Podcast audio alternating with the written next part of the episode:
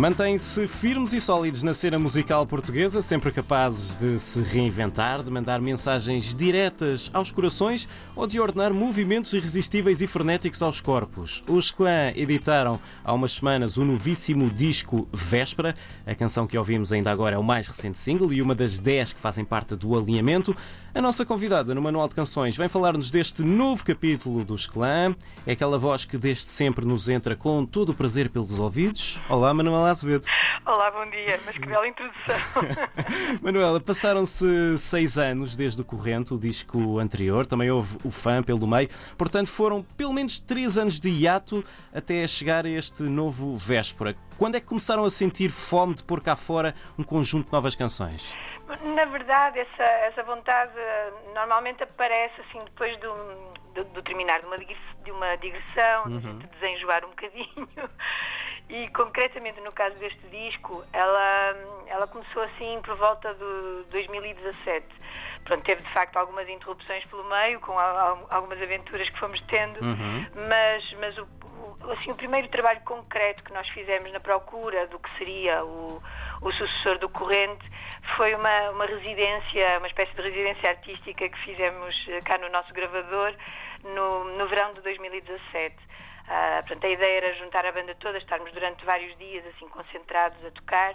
As manhãs eram dedicadas a tocar músicas dos outros, uhum. desde Neil Young, a The Meters, a, a outros artistas assim. E, e, depois à tarde íamos trabalhando algumas ideias que o Helder tinha, ou tentávamos fazer assim algumas improvisações. E pronto, foi uma experiência muito, muito boa, muito interessante artisticamente, mas o resultado, aquilo que saiu desse trabalho, uh, acabou por, por mostrar que não era por ali ainda que queríamos ir.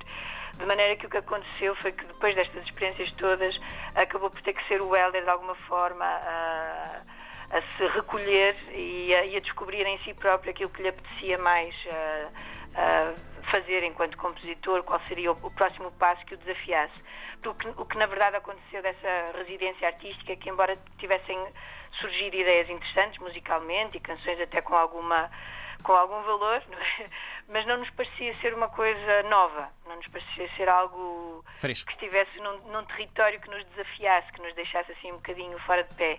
E é isso que a gente gosta de fazer em cada trabalho, é, é de ter alguma dificuldade, não é? algum desafio nesse novo capítulo. Porquê o nome Véspera? O nome Véspera teve que ver com a, a procura de uma palavra que, que ilustrasse uma, uma sensação, uma, uma, espécie de estado de espírito que ensombrava uh, aquelas canções, que parecia que perpassava todo o trabalho uh, que tínhamos ali naquelas dez canções. E que era assim uma, uma sensação que uma pessoa tem às vezes sei lá, antes de, do nascimento de uma criança, por uhum. exemplo, né? que há assim uma expectativa entre uma, uma, uma enorme alegria, mas também alguma alguma apreensão sobre o que é que vai ser isso e tal. Ou, ou então a sensação que, que, nos, que, que nos tem acometido muito no, nos últimos anos de ver o mundo à nossa volta a mudar em muitas coisas para, para pior, a regredir em termos até civilizacionais em algum sentido. E, eh, e, a maneira como a gente olha para o futuro é com essa tal apreensão e essa sensação de que se calhar no dia seguinte vamos ser convocados para alguma coisa grave, terrível ou então revolucionária, não sei. Mas é essa sensação de expectativa, de estar no momento antes de acontecer algo muito importante e Véspera pareceu-nos ilustrar muito bem esse, esse estado de espírito. Quase se pode dizer que este é um disco de clã e amigos, vários amigos que contribuíram na parte das letras, que não é novidade, mas é sempre muito refrescante. Quem é que foram desafiar desta vez? Ou foram eles que, que, que vos desafiaram? Não, na verdade, neste disco, no Véspera, a, a música estava toda pronta à partida, porque às vezes acontece de de haver alguns parceiros nossos que nos enviam letras e essas uhum. letras é que são um motor para, para, as canções surgirem. Mas no caso do Véspera, não. Todas as canções já estavam desenhadas, uh, bastante definidas no seu universo, algumas até com o arranjo já todo desenhado também. Uh, de maneira que foi mais o desafio lançado aos nossos parceiros, alguns do costume uhum. e outros novos também, como foi o caso da Capicua, que assinou a letra do armário. Uh, foi a primeira parceria que fizemos com ela e correu muito bem. Ela é uma belíssima artesã da língua portuguesa e, uh, e correu tão bem esse, essa primeira experiência que acabamos por desafiá-la para fazer mais uma letra para o álbum. Como é que os vossos caminhos se cruzaram?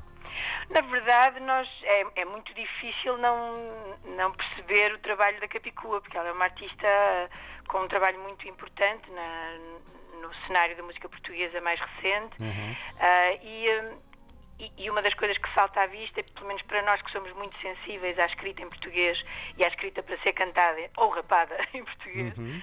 é que ela é de facto uma maravilhosa escritora. E não só naquilo que faz enquanto capicua, mas também quando se desdobra a escrever para outros artistas ou, ou, também, ou também para outros universos. Por exemplo, o projeto Mão Verde que ela fez com para Pedro Geraldo é, é, é maravilhoso. Uma coisa feita mais para crianças, mas muitíssimo bem escrito, com muita inteligência, muito respeito pelo, pela inteligência dos mais novos também e por sermos grandes admiradores da forma como ela escrevia uh, e por termos ali uma canção, que era a canção que depois foi o Armário, que nos parecia ter de alguma maneira um território musical uh, que era próximo também da Capicua, que, que ela podia gostar desse encontro.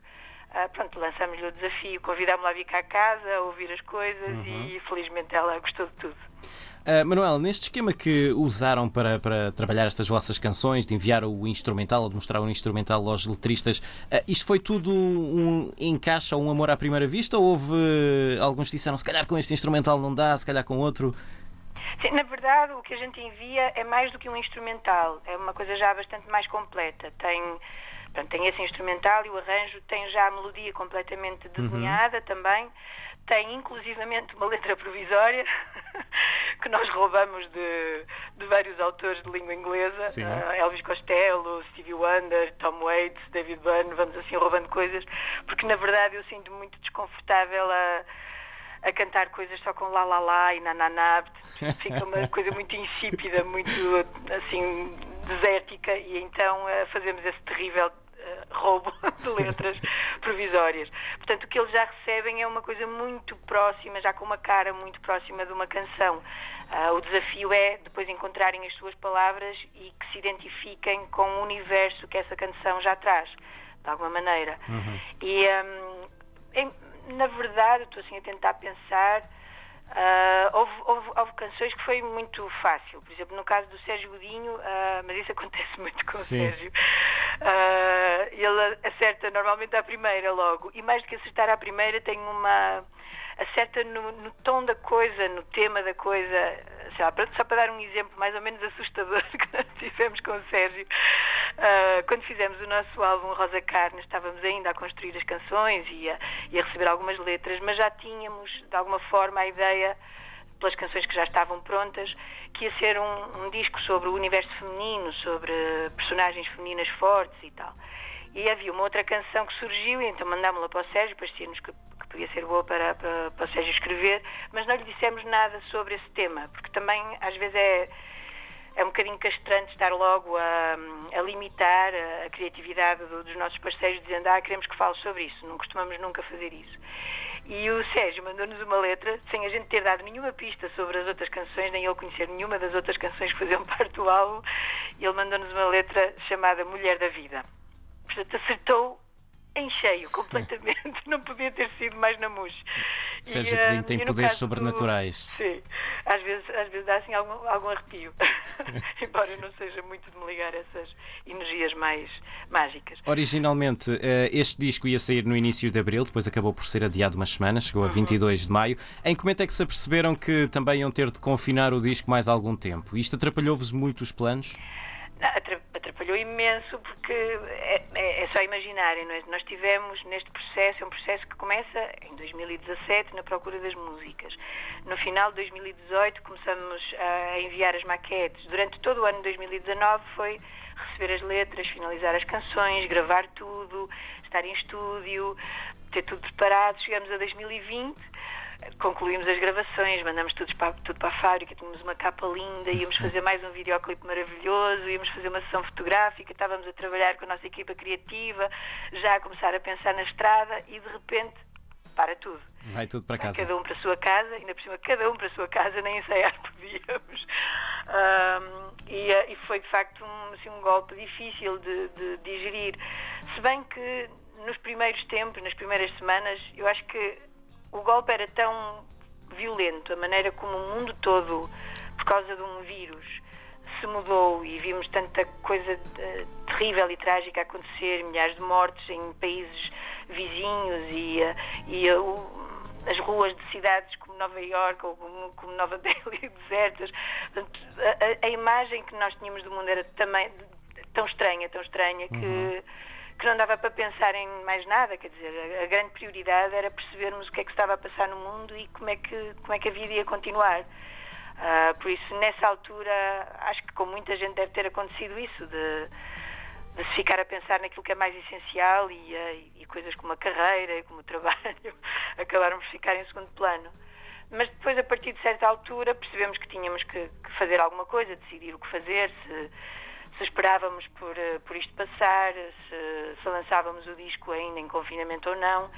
E, uh, e acabámos por decidir lançá-lo porque tinha, para já porque para nós era, era o mais franco e o mais urgente a fazer. Não fazia sentido nenhum estar, por exemplo, a, a vir para, para, as nossas redes sociais tocar músicas antigas e, uhum. e, guardar segredo de uma coisa que queríamos partilhar com urgência, não é? E, e, e depois, por outro lado, este disco ainda por cima, por uma grande coincidência, tinha uma ligação muito forte com o que estávamos todos a viver. Portanto, a partilha deste disco e de, algumas canções em particular, como por exemplo o Armário ou os Sinais, era uma forma de estarmos muito perto também de pessoas que estavam a sofrer o mesmo que nós e a, e a olhar para o mundo com a mesma apreensão que nós. E por isso decidimos que íamos experimentar fazer uma coisa que nunca fizemos, que é lançar um disco sem, sem o poder defender em palco. E, uh, e pronto, cá estamos. Felizmente o desconfinamento também uh, começou, entretanto, Sim. para os espetáculos no início de junho. E estamos agora muito felizes por poder voltar à estrada. A digressão começa já esta sexta-feira. Como é que isso vai funcionar? Vai, vai haver eh, menos concertos porque os festivais foram cancelados ou mais concertos porque cada concerto tem menos público na plateia e é preciso dar a oportunidade a todos de ver o, o, o escalão ao vivo? Não, é, é, neste momento é mesmo muito difícil perceber como é que vai ser o futuro de, de, de quem trabalha em palco e não só os músicos, mesmo quem faz dança, quem faz teatro. Uhum. As artes performativas estão neste momento num impasse terrível, porque se é verdade que toda a gente, quer quem sobe a palco, quem, quer quem vai ver espetáculos, está ansioso por esse encontro e, e nós sentimos isso, por exemplo, no, no, concerto que fizemos em Almada, integrado no Festival Regresso ao Futuro, ou eu pessoalmente nos espetáculos que fiz agora em junho com o Deixem o Pima em Paz, as pessoas estão realmente ansiosas por eh, por estar juntas a celebrar qualquer coisa, a, a ouvir música, a ver uma peça de teatro. Uh, há, há, essa necessidade de facto, mas há muito receio também de, de ser um, uma, uma, coisa de risco. Sim. Da experiência que eu tive até agora, nestas, nestes espetáculos em que participei, se há sido seguro para si, é um espetáculo, porque são tantas as regras que se, que se cumprem, todo, tantos, tantos cuidados para assegurar que as pessoas se sentem de facto seguras, uh, desde a entrada no recinto, à, à maneira como se, se organizam os lugares na, na sala, mesmo nos bastidores há uma data de regras de utilização de máscara constantemente, de desinfecção das mãos, de tem temperatura que é tirada a todos os, os, elementos e pessoas que estão nos bastidores a trabalhar. Portanto, há de facto uma, um grande cuidado em garantir que aquela é uma experiência segura. E uh, nunca é risco zero, obviamente, não se pode prometer isso, mas em que o risco é de facto reduzido ao mínimo possível. E, uh, e nestes próximos espetáculos que nós temos marcados, todas essas regras estão a ser uh, respeitadas, embora, por exemplo, este primeiro espetáculo que vamos ter em Ilha seja ao ar livre, mas é num recinto que está limitado, com lotação uhum. limitada também, as pessoas estão sentadas para haver uma delimitação de lugar e o distanciamento social uh, garantido. Uh, portanto, as coisas estão a ser feitas com cuidado, mas obviamente que isto tudo, toda a logística que isto implica e principalmente o facto de obrigar a lotações limitadas, faz com que o peso e os custos de, de, de erguer um espetáculo sejam muitíssimo, maior, muitíssimo maiores uhum. para a receita que se pode receber. Portanto, eu julgo que em muitos casos vai haver gente que vai decidir não fazer porque não consegue uh, arrecadar receita suficiente para pagar a toda a equipa que, que constrói o espetáculo, não é? Porque não, não são só os, os, artistas que sobem a palco, há muita gente nos som, bastidores. equipamento de luz, muitos técnicos a trabalhar. Portanto, e toda essa gente que trabalha merece uh, receber, não é? Portanto, eu acho que vamos atravessar tempos muito difíceis, desafiadores, que vão obrigar a, a repensarmos, a encontrarmos outras soluções que permitam que, que, os artistas e as suas equipas continuem a trabalhar em condições uh, decentes também, não é? uh, e que esse encontro com o público se faça, mas que, pronto, mas que isto seja uma coisa sustentável. E, e essa é, é, é a garantia mais difícil de ter neste momento.